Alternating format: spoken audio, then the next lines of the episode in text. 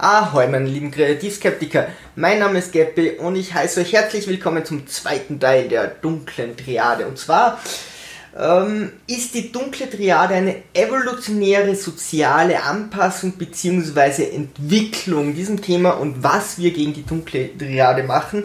Dem Ganzen werden wir uns heute äh, widmen. Ganz kurz am Anfang, ähm, ich nenne dieses Format, wo ich über solche Dinge rede, wo ich eigentlich überhaupt nicht qualifiziert bin, keine schulische oder studiumsmäßige Ausbildung habe, mal gefährliches Halbwissen, denn das ist es, aber oft braucht man das in der Gesellschaft. Man hat nicht immer einen Psychiater oder Psychotherapeuten an der Hand, wenn man mit solchen Leuten zum Beispiel zu tun hat und muss zusehen, wie man sich da selbst hilft und kann auch so ein bisschen aus der eigenen Erfahrung lernen und das kriege ich eigentlich ganz gut hin. Ähm, seit ich daran arbeite, fallen mir immer wieder, also an dieser dunklen Triade, fallen mir immer wieder Beispiele auf, äh, wie sich Leute in gewissen Situationen verhalten haben. Und natürlich sind mir auch Beispiele zur Psychopathie eingefallen, die ich letztes Mal ausgelassen habe. Ich kann das so neutral sagen, dass es, glaube ich, nicht auf die Leute zurückfällt. Hier im Nachtrag noch ein paar Psychopathie-Beispiele und zwar zum Beispiel Streit des Streites willen und ich bin mir sicher, ihr kennt auch solche Leute, die irgendwann dann nur mehr streiten, wo es um den Streit geht und nicht mehr um das Thema. Das kann in einer Freundschaft sein, das kann oft in einer Beziehung sein. Bei mir waren das so Kunden, die angerufen haben und dann irgendwas wollten und auch wenn das, wenn das nur so halb funktioniert hat, fingen die an, sich furchtbar aufzuregen und irgendwann ging es gar nicht mehr um die Sache sich, sogar wenn du sagst, okay, du löst das für sie reden die weiter und hören das gar nicht. Was ich da immer, äh, also da ist es dann auch oft so, dass Entschuldigen nichts hilft. Ja? Auch beim Streit in einer Beziehung kann dann sein, man sagt, es tut mir leid und der andere wird dabei sogar noch aggressiver.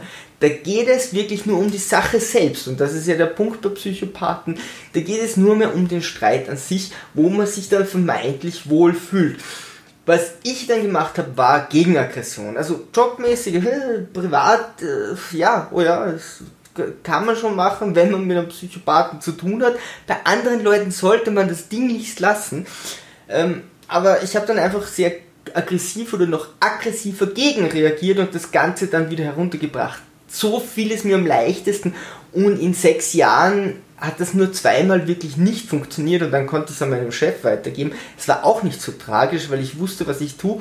Ähm, aber da einfach mit Aggression drüber zu gehen und dann beide ein bisschen runter zu senken und was ich zum Schluss tue, ich gehe dann auch meistens ein bisschen unter den anderen, unter den anderen, weil es ja mir relativ egal ist und dann äh, haben sich dort tatsächlich richtig gute unter Anführungszeichen so gut wie es mit den Psychopathen eben geht, aber richtig äh, ja gute wirtschaftliche oder äh, Firmenverhältnisse dann äh, ja irgendwie eingestellt. Also das kann sogar funktionieren. Man kann diese Leute auch benutzen oder manipulieren.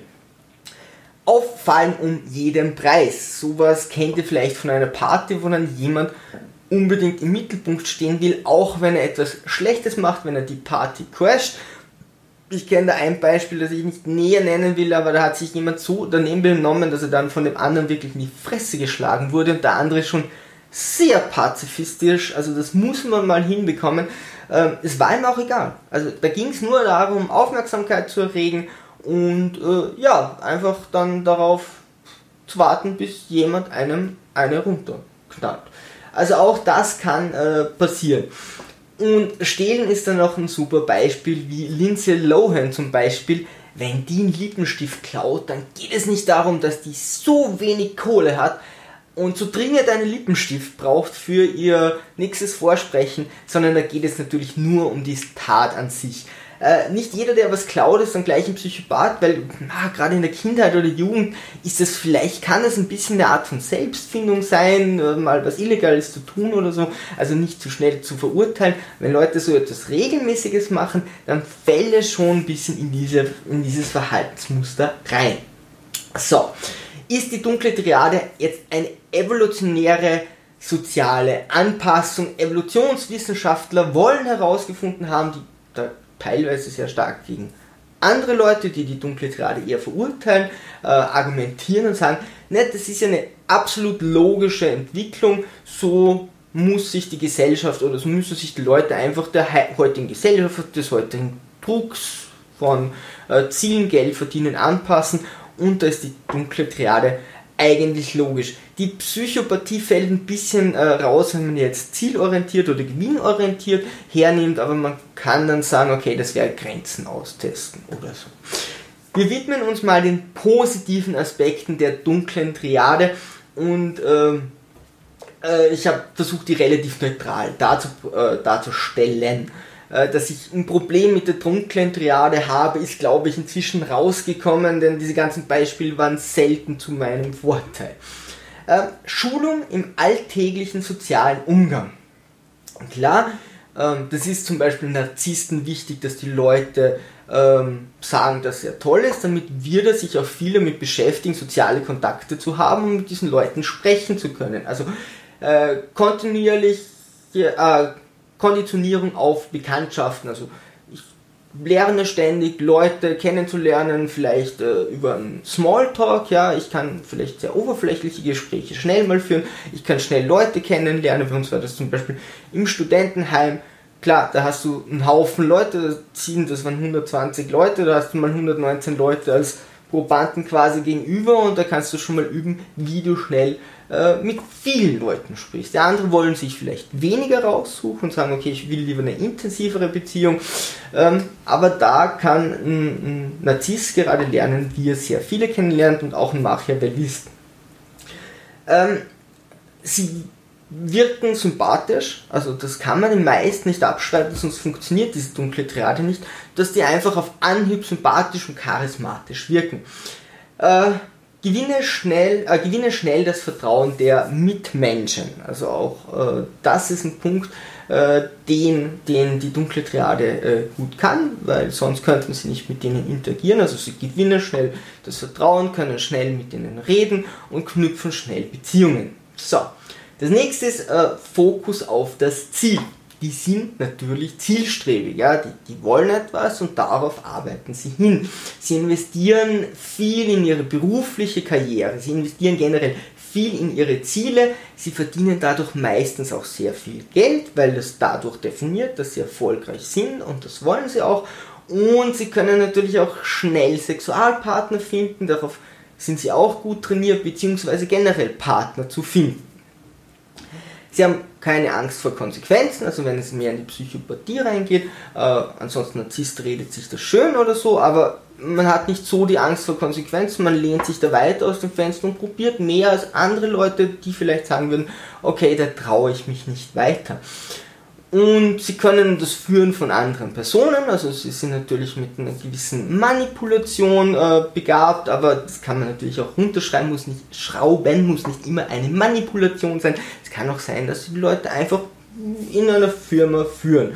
Also geübt in dem Ganzen und äh, oft auch für den Gewinn der Firma, weil das bringt ihre Position wieder voran.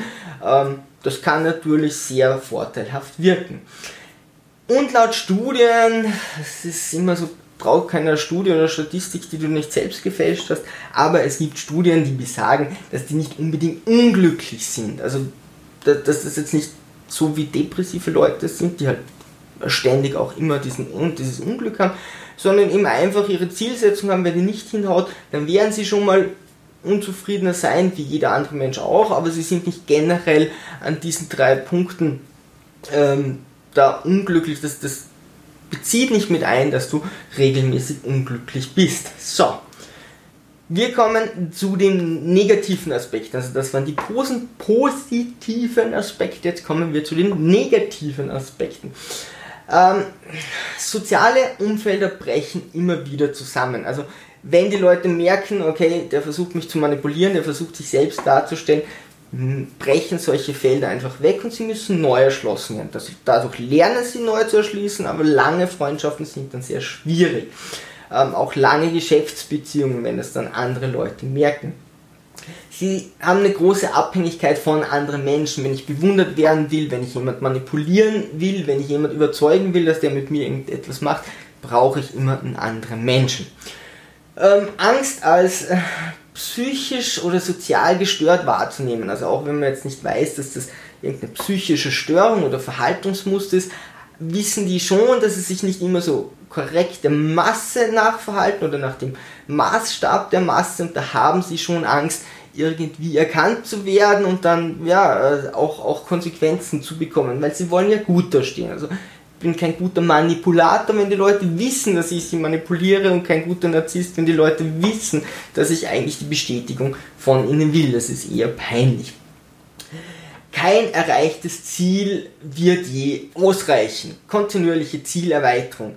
Klar, äh, das sehe ich schon als Riesenproblem, wenn dann jemand sagt, boah, ich will einfach in diesem Job gut sein und dann schafft er das, dann wird ein Narzisst nicht sagen, gut, jetzt habe ich es geschafft, jetzt du hast ja diesen Drang, immer noch besser zu werden, immer mehr Bestätigung zu kommen und dann wird dir eine hohe Position in der Firma wohl auch nicht ausreichen, sondern man wird sofort neue Ziele suchen. Das tun viele Menschen. Ja. Es ist nur die Frage, wie zwangsgesteuert das Ganze ist und wie weit man geht und wie weit man andere Leute da auf der Strecke lässt und dort keine Empathie erkennt.